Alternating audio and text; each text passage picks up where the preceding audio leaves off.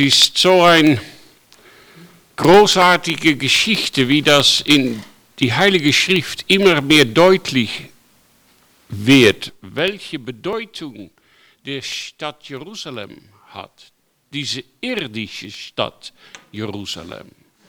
Und was die Zukunft von Jerusalem sein wird. Das Ort der Stadt, der der Herr ausgewählt hat, um dort seinen Namen wohnen zu lassen. Das macht Jerusalem zu Jerusalem. Und er hat diese Stadt für ewig gewählt. Und einmal wird er wieder dort wohnen. Die Shechina wird kommen und das Haus des Herrn erfüllen. Und das dritte Teil ist, warum Endzeit? Denn Israel, Landvolk und Jerusalem sind Stückchen von der großen Puzzle der Endzeit. Das dritte Teil gibt es nicht auf Deutsch, noch nicht.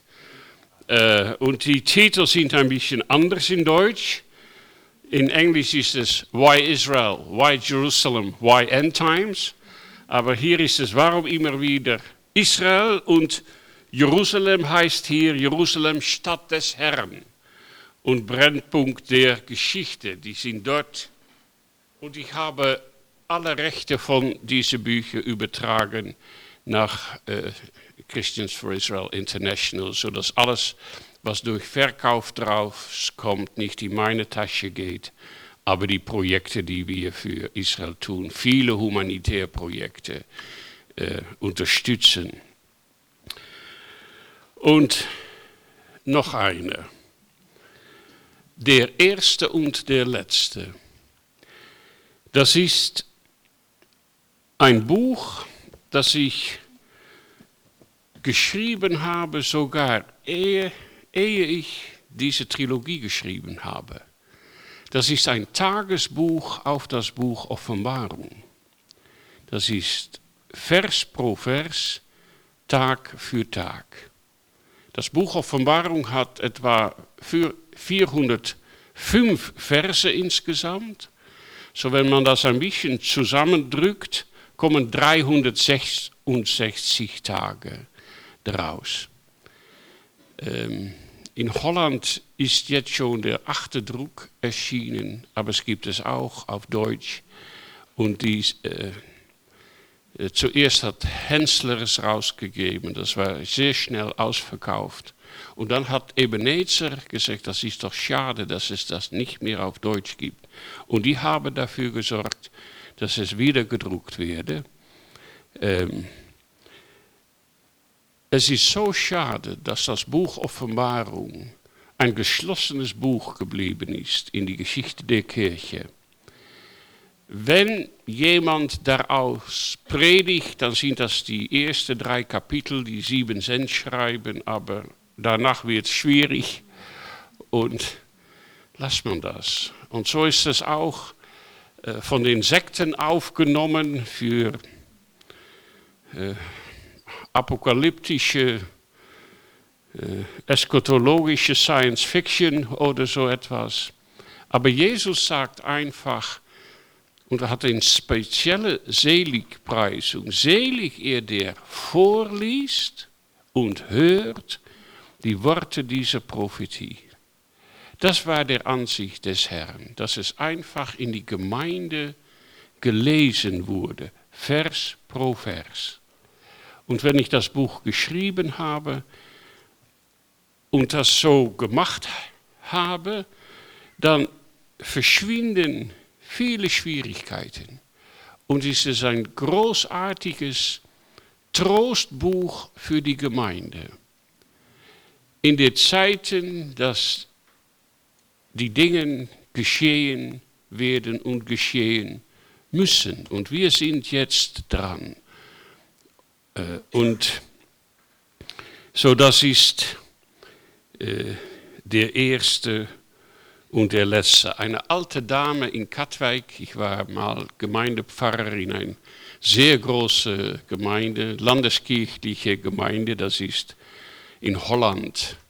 Äh, nicht lutheranisch wie in Deutschland. Holland hat Calvin gefolgt, das sind reformierte Kirchen.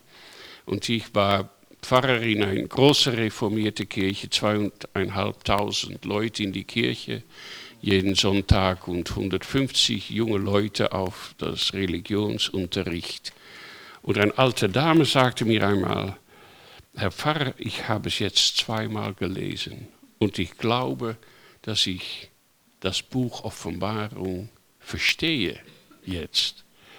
Das ist der Gipfel der ganzen Heilige Schrift. Am Ende habe ich herausgefunden, dass ich etwa viereinhalbtausend Bibelstellen mit zitiert hat. Und die ganze Heilige Schrift äh, schallt in dieses letzte Buch der Bibel.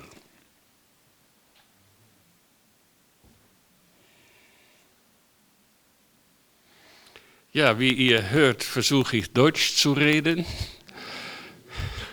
Das ist nicht einfach für einen Holländer.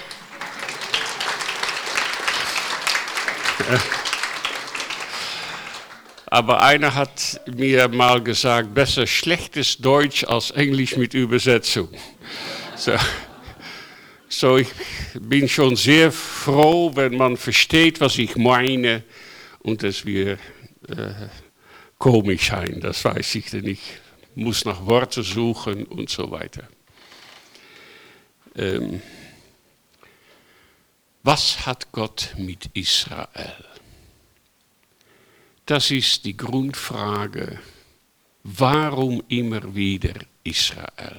Was ist seine Beziehung zu diesem Volk? Hat er sich etwa in die ganze Welt herumgeschaut und gedacht, ja, welches Volk werde ich wählen, um mein Volk zu sein?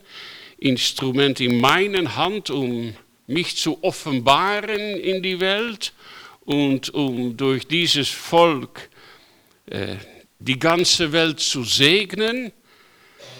Nein, so ist es nicht gegangen. Äh, hat er sich herumgeschaut, wie Holländer, ja, wir sind auch ein kleines Volk, ein kleines anständiges Volk, 15 Millionen oder so etwas. Warum hat er uns nicht erwählt oder die Schweizer? Auch ein kleines Volk, vielleicht auch ein. Warum Israel? Nein, so ist es nicht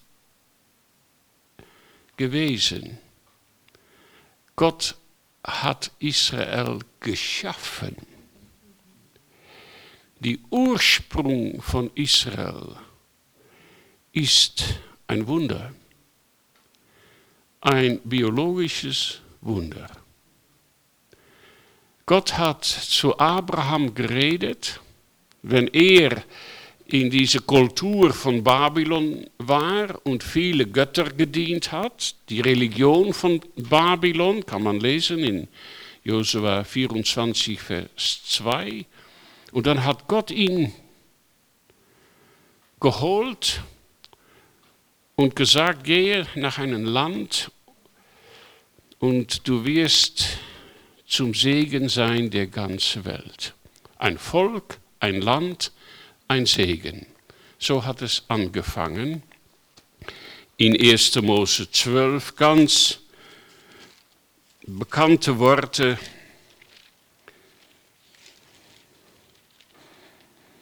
Und der Herr sprach zu Abraham, geh aus deinem Vaterland, von deiner Verwandtschaft und aus deinem Vaters Haus in ein Land, das ich dir zeigen will, und ich will dich zum großen Volk machen und will dich segnen und, die, und dir einen großen Namen machen, und du sollst ein Segen sein. Ich will segnen, die dich segnen, und verfluchen, die dich verfluchen, und in dir sollen gesegnet werden alle Geschlechter auf Erden. Gott sagt einfach, ich will, ich will, ich will, ich will, ich will.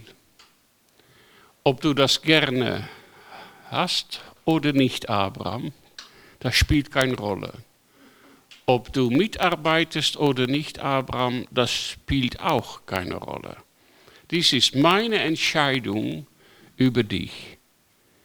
ich werde dich zum großen Volk machen, dich segnen und in dir und in deinem Volk und durch dein Volk wird die ganze Welt gesegnet werden.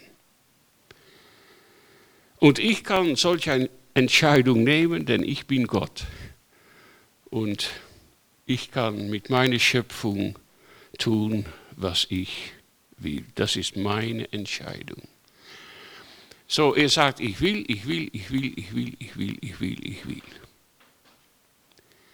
Das ist das erste von, ich denke, sieben oder acht Bündnisse, die Gott gemacht hat mit Israel. Für die Kirche war es einfach so, es gibt zwei Bündnisse. Seh mal nach der Bibel, Altes Testament und Neues Testament. Alter Bund und Neuer Bund. Alter Bund mit Israel, Neuer Bund mit der Kirche. Und während der Kirchengeschichte hat man gesagt, ach, wir brauchen das Alte Testament gar nicht.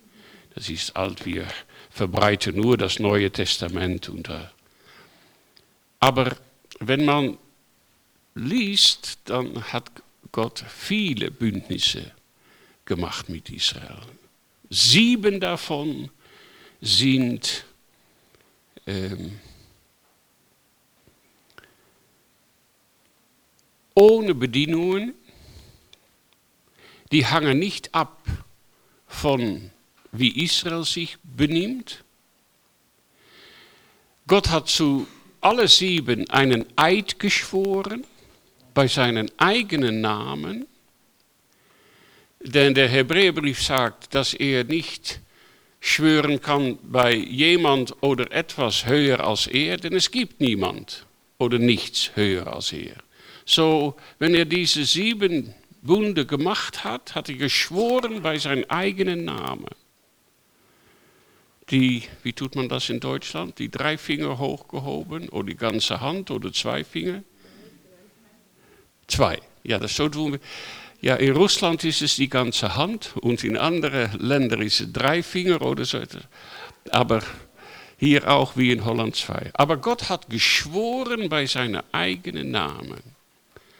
Und er wird nie ein Eid brechen, denn lügen kann er nicht. Und all diese sieben Bunde sind ewig geltend oder gültend. Gültig. Gültig. Okay. So die sind, die stehen fest für immer, für ewig, ohne Bedingungen, mit einem Eid von Gott selber und für ewig. In diese Bunde gibt er Verheißungen an Israel, die er alle erfüllen wird. Gott wird alles, was er Israel versprochen hat, an Israel erfüllen. Und alles, was er die Gemeinde versprochen hat, wird er an die Gemeinde erfüllen.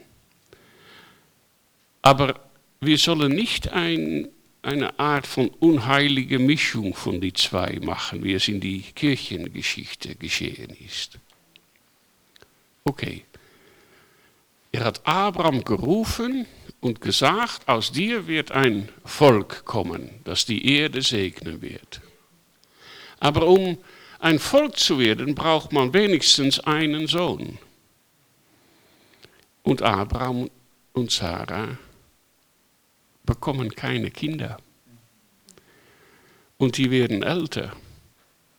Und dann in 1. Mose 15 liest man, dass Abraham zu Gott sagt, ja Herr, du hast es versprochen, aber wir werden älter.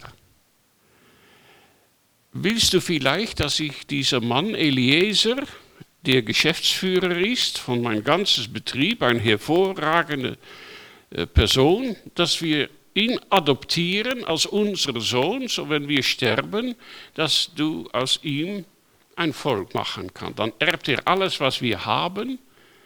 Wir haben ihn adoptiert, ist unser Sohn.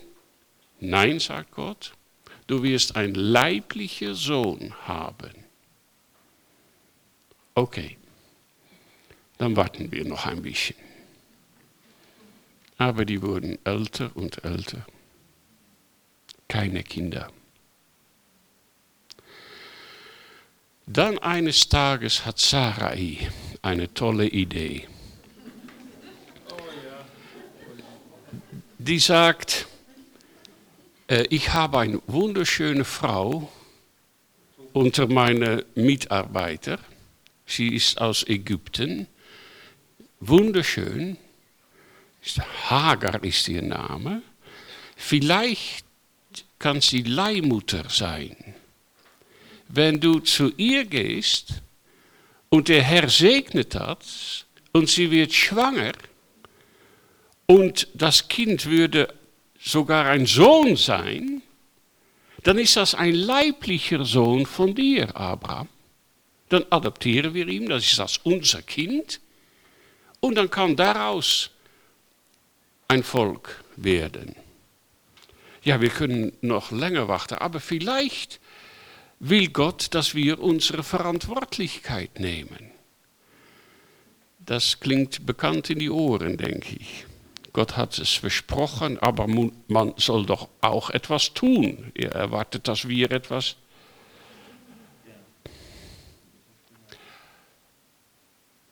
Und so geschieht's. Hagar bewilligt, Abraham geht zu ihr und sie wird schwanger. Und dann wird ein Kind geboren und das ist ein Sohn. Ich denke, die haben gesagt, preise dem Herrn. Der Herr hat diese Entscheidung gesegnet. Jetzt können wir. Und dann kommt Gott wieder zu Abraham. In Kapitel 17. Er erscheint und sagt, Sarai wird ein Kind bekommen. Und Abraham glaubt seine Ohren nicht. Vers 17, da fiel Abraham auf sein Angesicht und lachte. Er hat es nicht gewagt, Gott ins Gesicht auszulachen, so er beugt sich zur Erde und lacht. Unmöglich. Kann nicht sein. Und er sprach, in seinem Herzen soll mir mit hundert Jahren ein Kind geboren werden und soll Sarah 90 Jahre alt gebären. So möglich, biologische Unmöglichkeit. Und dann schaut er Gott an und sagt, Herr, es kann nicht, aber es ist auch nicht nötig weißt du nicht, dass wir schon einen Sohn haben? Sein Name ist Ismael. Kann er nicht dieser Sohn sein? Und ihr weißt alle, dass Ismael der Vorvater der Araber geworden ist. Und Abraham sprach zu Gott, ach, dass Ismael möchte leben vor dir. Da sprach Gott Nein. Sarah, deine Frau, wird dir einen Sohn gebären, den sollst du Isaac nennen, und mit ihm will ich meinen ewigen Bund aufrichten und mit seinem Geschlecht nach ihm.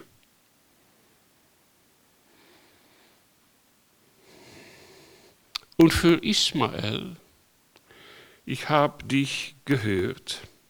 Siehe, ich werde ihn segnen, ihn fruchtbar machen, über alle Maßen mehren, aber meinen Bund will ich aufrichten mit Isaac, den dir Sarah gebären soll um diese Zeit im nächsten Jahr.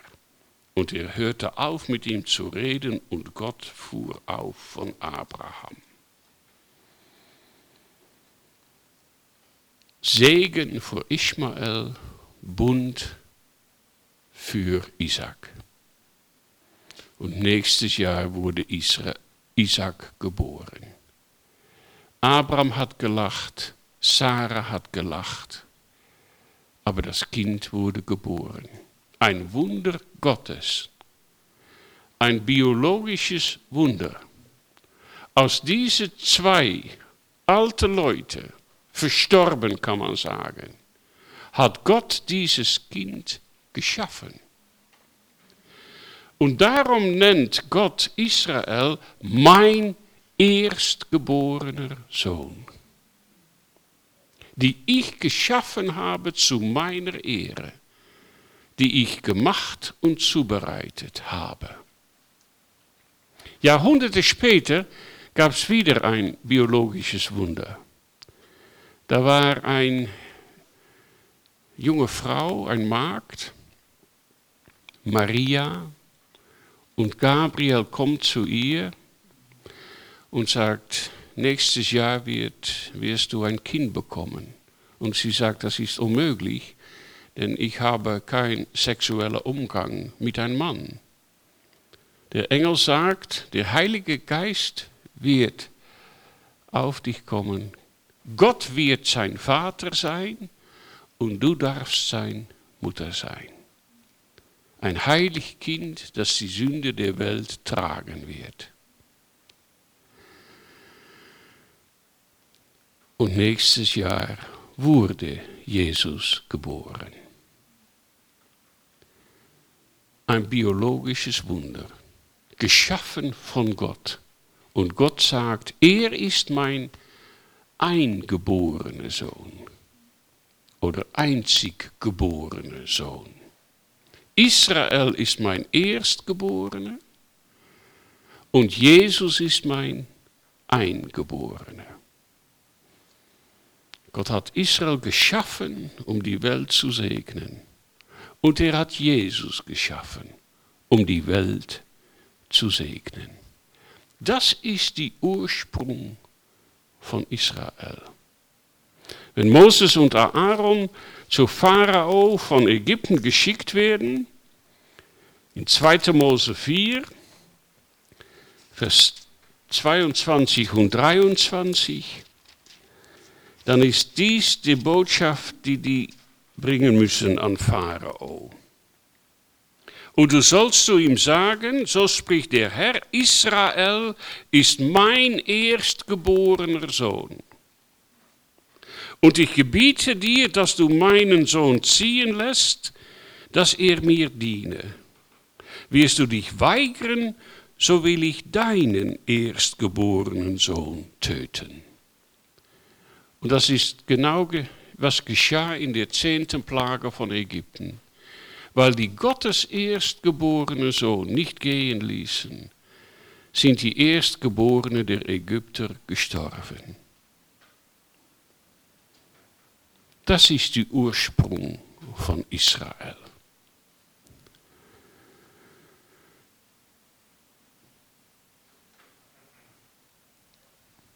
Und Gott liebt seinen Sohn. Ja, wenn man Kinder hat, wir haben vier Kinder und sieben Enkelkinder, man liebt seine Kinder. Äh, tut unsere Kinder immer, was wir gerne haben. Ich werde nichts von meinen Kindern sagen, aber wenn ich denke, wie ich war, ich war ein wenig das schwarze Schaf der Familie. Und es hat sehr harte Worte gegeben in die Familie. Und manchmal ein bisschen mehr als nur Worte. Disziplinäre Aktionen haben stattgefunden. Man tut das als Eltern nicht gerne, aber wenn man sieht, dass nichts Gutes aus einem Kind kommen wird, wenn man nicht eingreift, dann muss man versuchen, wenn man die Bibel liest, was die Propheten zu Gottes Sohn zu sagen haben, dann glaubt man seine Ohren nicht. Sehr harte Worte. Und manchmal sogar mehr als nur Worte. Disziplinäre Maßnahmen sind getroffen von diesem Vater. Aber haben meine Eltern mich je verworfen? Nein. Als Eltern betet man sogar noch mehr für diese Kinder, die die Neigung haben, in die falsche Richtung zu gehen, als für die Kinder, die äh, tun, was sie tun müssen. So disziplinäre Maßnahmen ja, Züchtigung ja, aber verwerfen niemals. Es ist dein Sohn, es ist deine Tochter. Gott geht um mit Israel wie ein Vater mit seinem Sohn. Aber verworfen hat er Israel nie. Es ist mein Sohn. Als Israel jung war, Hosea 11, Vers 1, habe ich ihn lieb gehabt.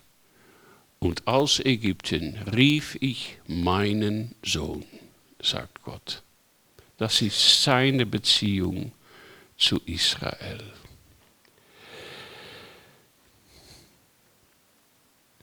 Gott liebt Israel wie ein Vater seinen Sohn und wie ein Mann seine Ehefrau liebt. Das ist das zweite Bild für Israel in die Heilige Schrift. Gott hat Israel geheiratet. Er hat die Verantwortlichkeit für sie auf sich genommen. Wenn man in Holland heiratet, dann geht man zur, ja, wie sagt man das, das Gemeentehuis. Standesamt. Standesamt. Und dann unterzeichnet man ein Kontrakt, ein Ehevertrag. Es ist wie ein Bündnis, ein Bund. Und man sagt ja, äh, und die Behörden äh, hören das. Und dann geht man zur Kirche und tut das alles wieder. Und dann ja, verspricht man einander die Treue.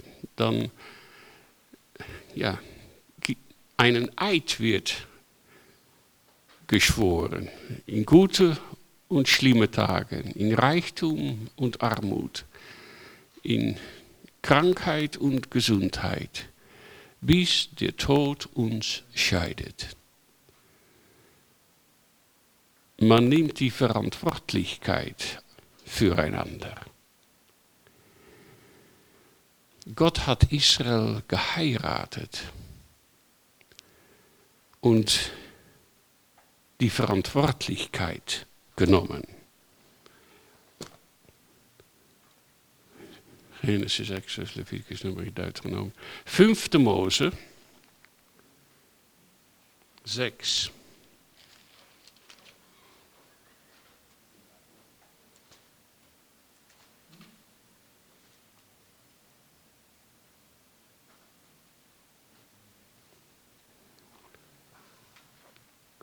Vers 6.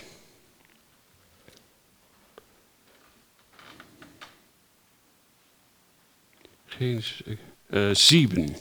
5. Mose 7, Vers 6. Denn du bist ein heiliges Volk dem Herrn deinem Gott. Dich hat der Herr, dein Gott, erwählt zum Volk des Eigentums, aus allen Völkern, die auf Erden sind, geschaffen und erwählt.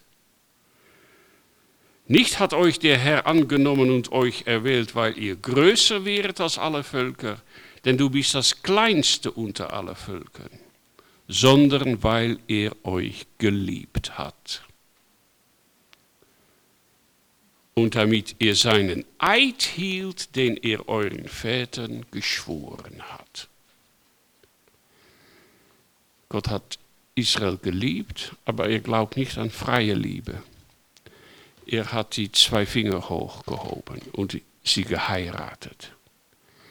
Für gute und schlimme Tage, in Reichtum oder Armut, in Gesundheit oder Krankheit, bis der Tod uns scheidet.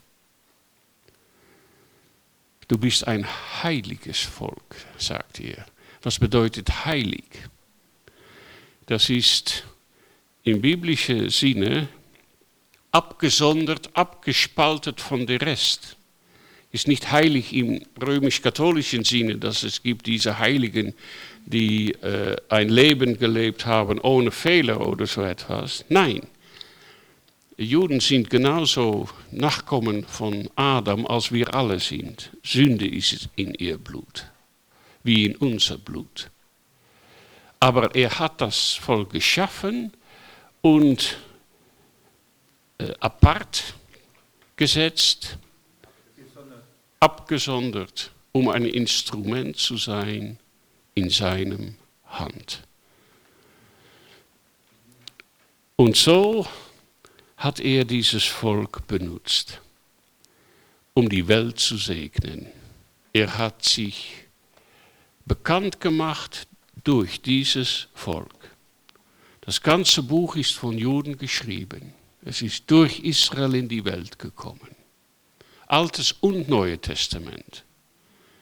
Denn ich bin überzeugt, dass Lukas auch Jude war. Geboren außerhalb Israel in die Diaspora, aber Jude. Der deutsche Professor Bornkamm ist damit einverstanden. Denn es gibt viele, die denken, dass er äh, vielleicht ein Nicht-Jude war. Nein, auch Lukas war Jude. Zum Beispiel, ich kann nicht mich vorstellen, dass Paulus ein persönlicher Arzt mitnehmen würde auf seine Reise, wenn dieser Mann kein Jude wäre. So das Buch ist von Juden geschrieben. Jesus war ein Jude. Nein, er ist ein Jude, denn er ist aus den Toten auferstanden und hat das jüdische Leib, das er von seiner Mutter bekommen hat, verherrlicht an die rechte Seite des Vaters im Himmel gestellt. So wenn er in Herrlichkeit wiederkommt, ist er noch immer Jude.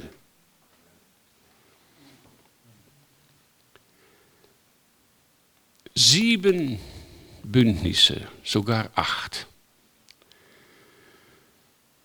Mit Abraham, 1. Mose 12, das haben wir gelesen. Bund mit dem über das verheißene Land, Psalm 105.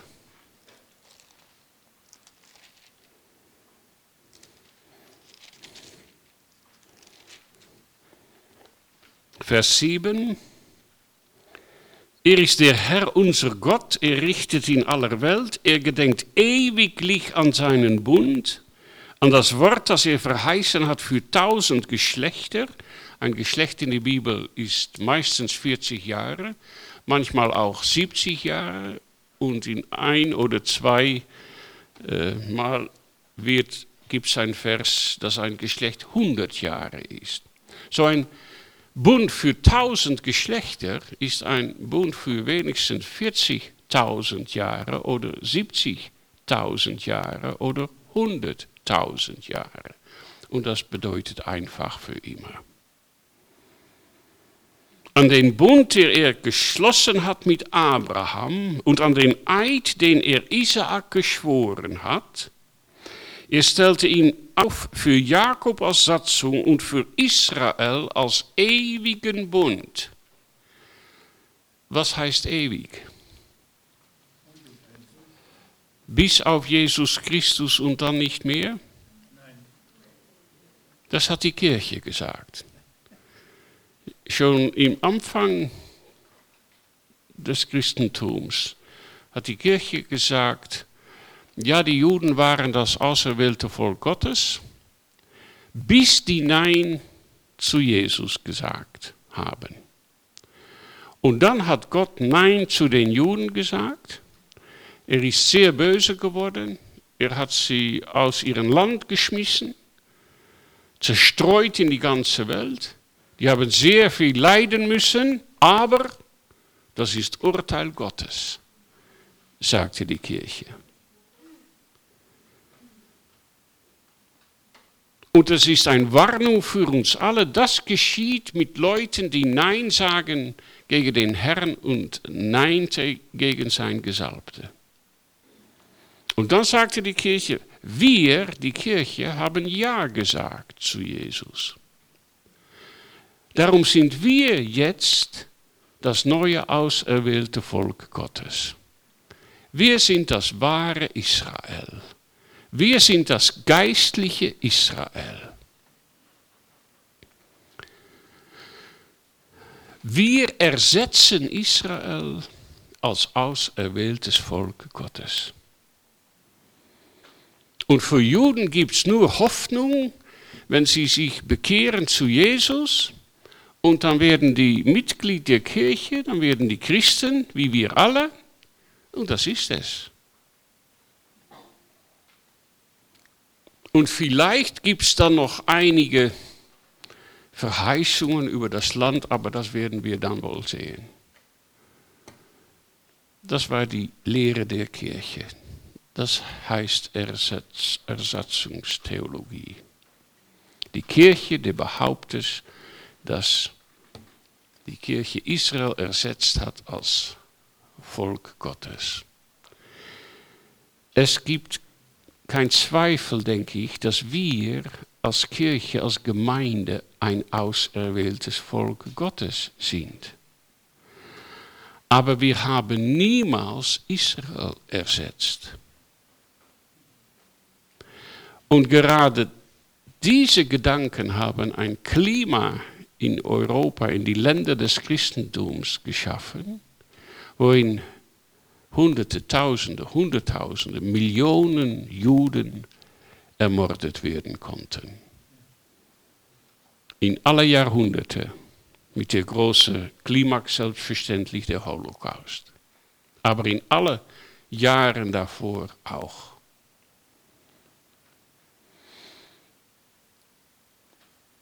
Und die Kirche hat manchmal aktiv mitgeholfen oder stand einfach da und sah, was geschah und hat nichts getan. Urteil Gottes.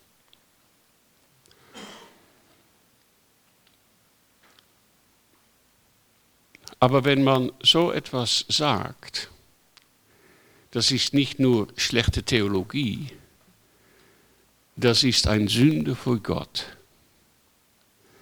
Denn man macht Gott zu Lügner. Und wir wissen, wer von Anfang der Lügner war. Man macht Gott zu einem Gott, die man nicht vertrauen kann. Man macht Gott zu einem Gott, die sich ändern kann. Man macht Gott zu einem Gott, der ein Eid brechen kann.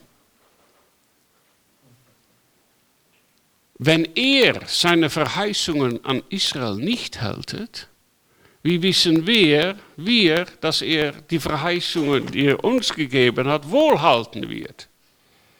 Wenn er zu Israel sagen kann, ja, ich habe diese Bünde mit euch, aber bist so ungehorsam, so ungläubig, weg mit euch. Ich wähle ein anderes Volk, die Kirche. Dann kann er wieder sagen, ja, ja, erwählt, aufgepropft, in den neuen Bund von Israel eingeschoben. Aber ihr, du Gemeinde, so ungehorsam, so ungläubig manchmal, weg mit euch. Die ultime Ersatztheologie ist der Islam. Der Islam sagt, ja, vielleicht waren die Juden einmal das auserwählte Volk Gottes, aber die haben es verpasst. Und dann kamen die Christen und die waren vielleicht auserwählte Volk Gottes. Aber die haben es auch verpasst. Aber Preise zum Allah, 600 Jahre nach Jesus kam Mohammed mit die endgültige Offenbarung von Allah. Und jetzt sind wir das auserwählte Volk. Und wir ersetzen euch beide.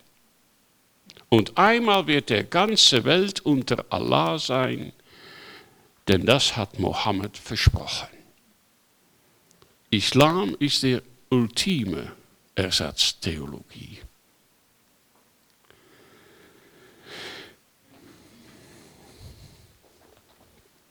Aber was sagt Gott? Er gedenkt ewiglich an seinen Bund, an das Wort, das er verheißen hat für tausend Geschlechter. Bund mit Abraham, Eid an Isaac, für Jakob als Satzung, für Israel als ewigen Bund, für immer. Und dann der Inhalt dieses Bundes und sprach, dir will ich das Land Kanaan geben, das Los eures Erbteils. So zu wem gehört das Land Kanaan? Zu Israel. Israel existiert nicht aufgrund der Gnaden der Vereinigten Nationen oder aufgrund der Gnade der Vereinigten Staaten von Amerika oder aufgrund der Gnaden von Europa oder aufgrund der Gnaden des Christentums oder aufgrund der Gnaden des Islams. Israel existiert aufgrund der Gnade Gottes. Aufgrund einen ewigen Bundes, wozu er ein Eid geschworen hat, die er niemals brechen wird. Dir werde ich geben das Land Kanaan als das Los eures Erbteils. Und wir sehen jetzt seine Bundestreue erfüllt werden für unsere Augen. Wir sind eine ganz spezielle Generation. Wir sehen die Heimkehr von Israel schon viele Jahre. Wir sehen, wie Prophezeiungen erfüllt werden. Jesaja 43. Aber es gibt viele Stellen. Das spricht Gott in Vers 5, Jesaja 43. So fürchte dich nun nicht, und er spricht zu Israel, fürchte dich nun nicht, denn ich bin bei dir. Ich will vom Osten deine Kinder bringen und dich vom Westen her sammeln. Ich will sagen, zum Norden gib her und zum Süden halte nicht zurück. Bring her meine Söhne von ferne und meine Töchter vom Ende der Erde, alle, die mit meinem Namen genannt sind, die ich zu meiner Ehre geschaffen und zubereitet und gemacht habe. Wenn man Nord, Süd, Ost, West die Bibel liest, dann muss man selbstverständlich nicht von München aus oder von Deutschland aus zum Norden und Süden und Osten und Westen schauen. Auch nicht von Amsterdam. Aber man muss seine Füße stellen in Israel, in Jerusalem. Denn dort ist die Bibel geschrieben, entstanden und dann auf die Karte der Welt schauen zum Norden, zum Süden, zum Osten und zum Westen. Gott sagt, ich will vom Osten deine Kinder bringen. Was ist das Osten von Israel? Das ist zuerst das Nahe Osten, die arabische Völker. Und in die 50er Jahre haben wir gesehen, wie das Volk zurückgekehrt ist, geflohen manchmal mit nichts, nicht mal einen Koffer. Aber auch weiter, das ferne Osten, India, China, Japan, Australien, Neuseeland, all diese Länder zum Osten. Sogar hat man eine, einige von der Bnei Menashe gefunden, auf der Grenze von India und Myanmar, Osten, eine der zehn Stämme. Und man ruft Ebenezer an und uns an, Christians Frisser, könnt ihr uns helfen, um die nach Israel jetzt zu führen? Und dann sagen wir, ja, das werden wir versuchen. Wir werden unsere Leute fragen, äh, Spenden zu geben und vom Osten.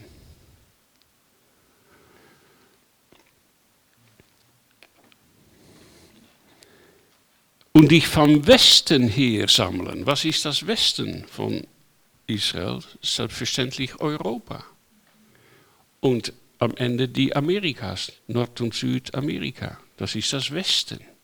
Und wir haben gesehen, wie die Juden zurückgekehrt sind. Überlebende der Konzentrationslager. Fast wie gerahmte, gerähmte Knochen, Skeletten. Aber die gingen zurück, auch aus dem Westen. Ich habe Theologie studiert an zwei sehr liberalen Universitäten, eine in Utrecht und eine in Groningen. Und der Archäologieprofessor sagte, ach, es gibt kein Prophezie. Das ist ein Stil. Man schreibt, als ob man schreibt Sachen, als ob die noch in die Zukunft geschehen müssen, aber die sind schon lange geschehen. Denn wer kann wissen, was in die Zukunft geschehen wird? Das kann niemand. So, das ist ein, ein literarischer Stil, die prophetische Stil. Und zweitens sagt er, äh, all diese Heimkehrtexte sind alle schon erfüllt worden, wenn die Juden zurückgekehrt sind aus Babylon, die babylonische Gefangenschaft zwischen 500 und 600 vor Christus, die 70 Jahre.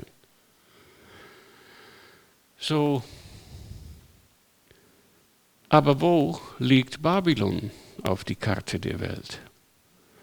Von Israel aus gesehen. Zum Osten, ein bisschen zum Norden, zum Nordosten. Irak, Syrien, diese Gegend. Nicht zum Westen. So, wenn Jesaja das sagt, kann er nicht reden über die babylonische Gefangenschaft. Muss er reden von einer anderen Gefangenschaft, die weltweite Gefangenschaft, die römische Gefangenschaft. Wenn die Römer im Jahre 70 Jerusalem und den Tempel vernichtet haben, haben die über eine Million Juden abgeschlachtet die haben Hunderttausende auf die Sklavenmärkte des Nahen Ostens gedumpt, sodass der Preis von einem Sklave ganz billig, ganz niedrig wurde, weil es solch einen großen Influx von jüdischen Sklaven gegeben hat. Und viele deportiert, mitgeschleppt nach Rom und so weiter.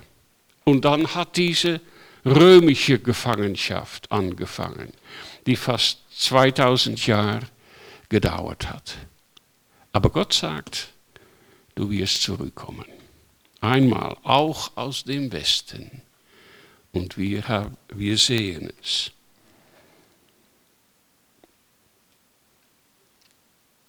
Ich will sagen, zum Norden gib her. Was ist das Norden von Israel? Das ist am Ende Russland und die ehemaligen Sowjetrepubliken. Ich erinnere mich noch die Tage, dass wir in Holland demonstrierten vor der russischen Botschaft in Den Haag. Und wir hatten unsere Fahnen und Banner, lasst mein Volk gehen, sagt Gott. Am Ende der 70er Jahre, aber das glauben wir gar nicht. Denn der Kommunismus war ganz übermächtig der eiserne Vorhang war absolut geschlossen, niemand konnte rauskommen. Und eines Tages, fast von der eine auf der andere Tag, hat der Kommunismus eingestürzt, kollapst und der eiserne Vorhang ging offen, weil die Zeit gekommen war, die prophetische Zeit, dass die Juden heimkehren müssten aus dem Land des Nordens, Ja, wir sind froh, dass es jetzt Freiheit gibt und damals, um das Evangelium zu verkündigen in Russland und in die ehemaligen Sowjetrepubliken, aber prophetisch geschah es, weil die Zeit gekommen war, dass Israel heimkehren musste, die Juden zurück aus dem Norden. Äh, heute ist Russisch die zweite Sprache in Israel, nach Hebräisch, weil so viele russische Juden zurückgekehrt sind, über eine Million in den letzten 10, 15 Jahren. Es gibt nicht viele Juden mehr in die ganze Welt. Etwa 15 Millionen. 6 äh, Millionen jetzt in Israel, 4 äh, bis 5 Millionen in USA, in Amerika, 1 bis 2 Millionen noch in die ehemalige Sowjetunion und die Reste hier und dort und überall zerstreut in die Welt. Aber Gott sagt, komm zurück. Und zum Süden halte nicht zurück. Was ist das Süden? Von Israel aus gesehen auf die Karte der Welt. Ja, Afrika selbstverständlich. Und wir haben sie gesehen, die schwarzen Juden. Falashemura aus Äthiopien. Nachkommen des Stammes Dan, sagen die Rabbiner. Die sagen selber, wir sind unsere Vorfahren sind, wenn die Königin von Saba Salomon besucht hat äh, und dann wieder äh, nach dem Süden gereist ist, es sind einige von unseren Vorvätern mitgereist und seitdem hat sich ein Zweig entwickelt in Äthiopien. Aber jetzt sind zwei große Airlifts sind die zurückgekommen. Wir sehen Wunder geschehen. Wir sehen Prophezien mit eigenen Augen erfüllt werden. Wir sehen die Bundestreue Gottes, Heimkehr. Zurück zu diesen Bündnissen. Abraham, das verheißene Land, ewig Königschaft von äh, David und sein Haus, ewig Priesterschaft von Levi, vierter Bund, fünfter Bund, ewigen Bund mit der Stadt Jerusalem, nicht das himmlische Jerusalem, das irdische Jerusalem. Sechster Bund, der neue Bund, auch mit Israel. Die Kirche hat immer gesagt, ja, Altes Testament, Neues Testament, Alter Bund, Neue Testament, Neuer Bund, Alter Bund mit Israel, Neuer Bund mit der Kirche. Das stimmt nicht. Auch der neue Bund ist mit Israel geschlossen. Jeremia 31, Vers 31.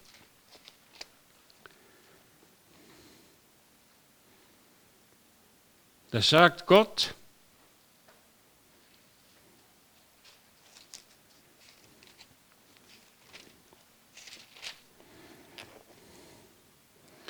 Siehe, es kommt die Zeit, spricht der Herr, da will ich mit ja, mit dem Kirche, was steht da?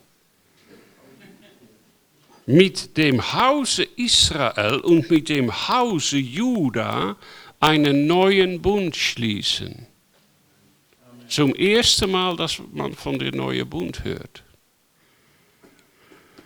Nicht wird das sein wie der Bund des Gesetzes von Mose, denn das haben die gebrochen. Aber es gibt kein Mensch auf Erden, der Bund des Gesetzes halten kann. Wenn Jesus sagt, wenn ein Mann eine Frau mit Lust ansieht, hat er schon äh, das Gesetz gebrochen, das sagt, du sollst nicht Ehe brechen. Es braucht nicht einmal zu der Tat zu kommen, nur Ansehen mit Lust genügt.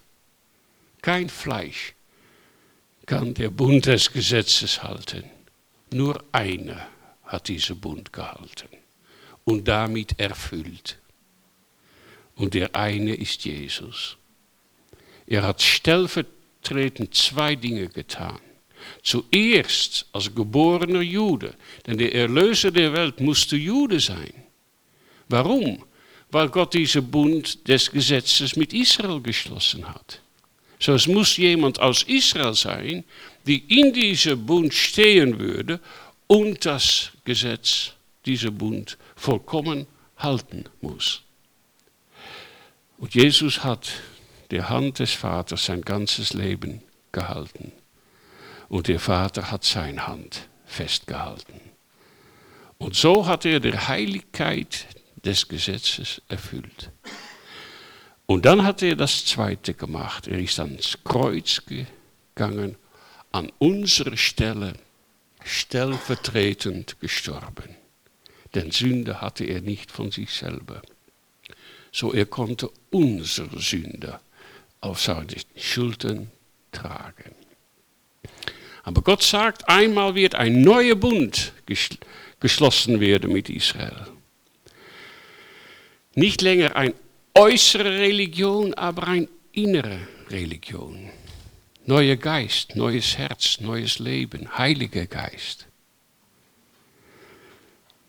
Ist dieser neue Bund schon mit Israel geschlossen?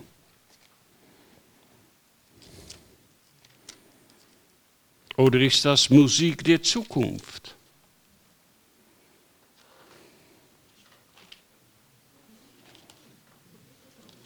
Viel Stille hier, kommt noch. Nein, schon gut. Zukunft. Ihr kennt alle die Antwort.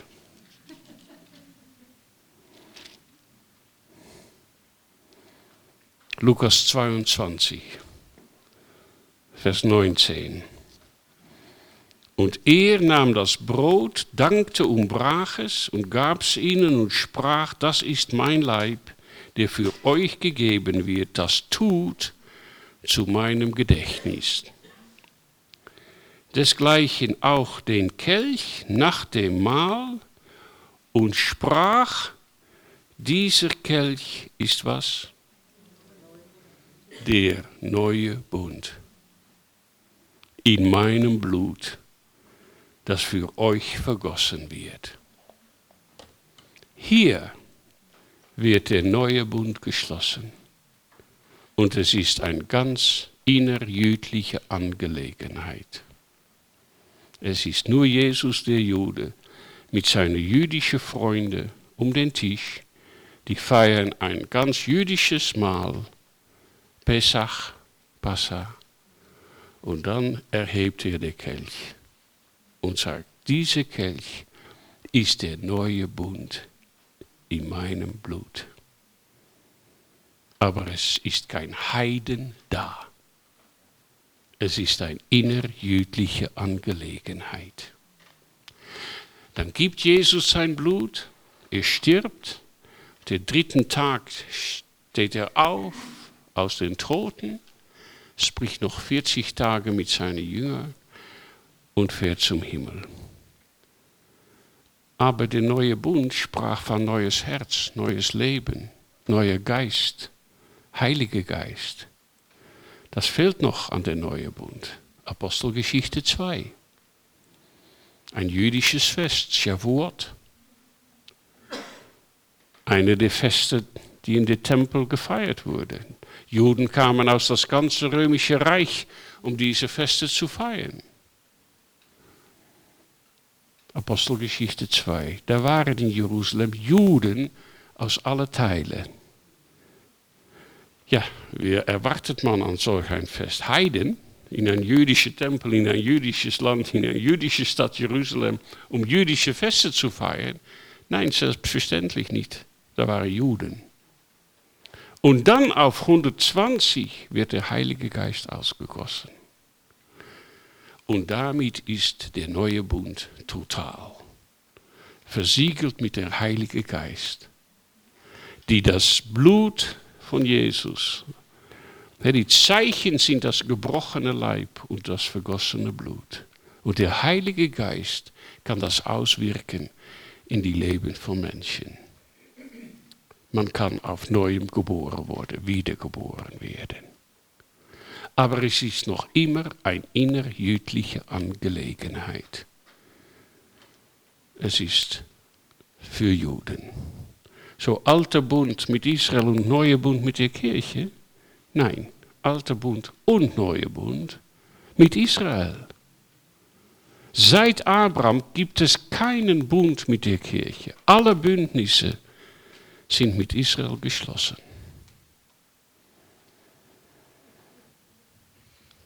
Ich habe das mal so ausgelegt für eine Gruppe von deutschen Pfarrern. Und einer sagte, das sind die Worte, die man am meisten zitiert als Pfarrer. Jede Feier, Abendmahl. Und ich habe nie die Verbindung gesehen mit Jeremia 31. Aber selbstverständlich, das ist der neue Bund. Jetzt fällt das Groschen. Wir müssen warten bis Apostelgeschichte 10. Dann gibt es endlich mal einen Nichtjude, ein Heiden, Cornelius aus Italien. Und ich kann das nicht alles erzählen. Dann kommt Petrus, spricht das Evangelium. Und weil er noch sprach, fiel der Heilige Geist auf alle, die das Wort hörten. Zum Ersetzen von den jüdischen Brüdern, die mitgekommen waren. Das gibt's doch nicht. Heiliger Geist für Heiden. Neuer Bund ist für Israel, nicht für Heiden. Aber die können das nicht leugnen, denn die sprachen in Zungen und haben Gott hochgepriesen. Da öffnet Gott die Tür des neuen Bundes, der er mit Israel geschlossen hat. Er öffnet die Tür für Nichtjuden, um hereinzukommen. Wir sind willkommen. Wir können in diesen neuen Bund aufgepropft werden, geschlossen mit Israel, aber wir können Teilnehmer sein. Und dann fängt Gott an, ein Volk aus den Heidenwelt zu sammeln. Und das dauert schon fast 2000 Jahre. Und von diesem Moment an, in Apostelgeschichte 10, kommen kaum mehr Juden zum Glauben. In die ersten Kapitel sind es noch Tausende, aber nach Apostelgeschichte 10, wenn Paulus anfängt, eins hier, zwei da, drei dort. Und Paulus sagt, was geschieht hier? Wie kann das sein? Und erklärt das alles in, Röm, in Römer 9 bis 11. Aber zurück. Sieben Bündnisse mit Israel. Noch nie hat Israel, was verheißen ist in diese Bunde, total bekommen. Aber Gott hat versprochen, so einmal wird es kommen. All diese Bündnisse und auch sogar noch der Bund des Gesetzes, der achtste Bund, das war ein Bund mit Bedingungen. Dort sagt Gott, wenn ihr das tut, dann tue ich das. Tut ihr etwas anderes, tue ich auch etwas anderes. Aber am Ende werden all diese Bündnisse geltend gemacht in das Reich Gottes, das kommt. Dann wird alles, was an Abraham verheißen ist, erfüllt werden in das Königreich, das kommt. Dann wird das Land die Grenzen haben, die Israel noch nie gehabt hat. Auch nicht unter Salomo und David. Dann wird der Bund mit das Königsgeschlacht von David erfüllt sein, denn der große Sohn von David wird sitzen auf dem Thron seines Vaters Davids und herrschen in der Mitte von Jakob. Dann wird die ewigen Bund mit Levi erfüllt werden. Warum Levi? Was tut Levi? Levi, das sind die Priester, die tun Dienst im Tempel. So, im Reich Gottes wird ein Tempel sein. Und dann braucht man Leviten um Dienst zu tun. Ezekiel 40 bis 48. Juden wissen heutzutage genau, wer von Levi, Levi abstammt. Die haben einen Gene-Marker in DNA, ein Stückchen in DNA, das keiner auf Erden hat. Die sind absolut identifizierbar, nicht nur weil die Cohen heißen oder Kohnstamm oder so. Gott hat einen ewigen Bund mit Levi, denn er braucht wieder Leviten in die Zukunft, wenn der Tempel in Jerusalem stehen wird. Dann wird der Bund mit Jerusalem erfüllt werden. Dann wohnt und thront Gott dort. Und die China kommt. Dann wird der neue Bund erfüllt sein. Denn ihr habt wohl ein bisschen recht. Es ist geschlossen mit Israel. Das ist in die Vergangenheit, wenn Jesus den Becher hochhält. Aber dann wird ganz Israel gerettet werden. Dann werden die alle, diese letzte Generation, aufgepropft auf ihren eigenen neuen Bund. Dann wird die Taubheit und Blindheit weggenommen. Und dann wird der siebente Bund, das ist der Bund des Friedens, auch erfüllt in die zweite Hälfte von Ezekiel 37. Dann wird von Jerusalem aus den Frieden die ganze Welt bedecken. Und die Völker werden den Krieg sogar nicht mehr lernen. Jesus kommt in Herrlichkeit, weil die Juden zurückkehren. Das Reich Gottes rückt jetzt schnell nahe. Und das ist Wunderschön. Israel ist das größte Zeichen der Hoffnung, das die Welt je gesehen hat. Gott ist noch immer im Gewalt. Er herrscht. Er leitet die Geschichte der Welt zu seinem Ziel. Und sein Ziel ist das Kommen des Königreichs und das Kommen des Königs des Königreichs. Und darum kommen die Juden zurück denn Jesus will seine Brüder und Schwestern dort begegnen. Die erste Ausgießung des Heiligen Geistes war für Israel. Die letzte Ausgießung des Heiligen Geistes wird wieder für Israel sein. Sacharja 12, Vers 10 bis 14.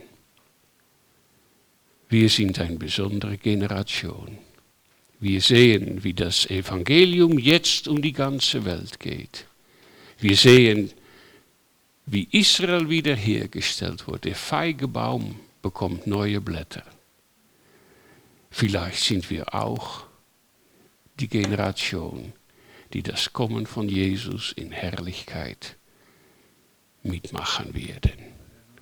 Der schönste Tag unseres Lebens. Halleluja. Amen. Und darum unterstützt Christians for Israel International Ebenezer schon viele Jahre mit Geld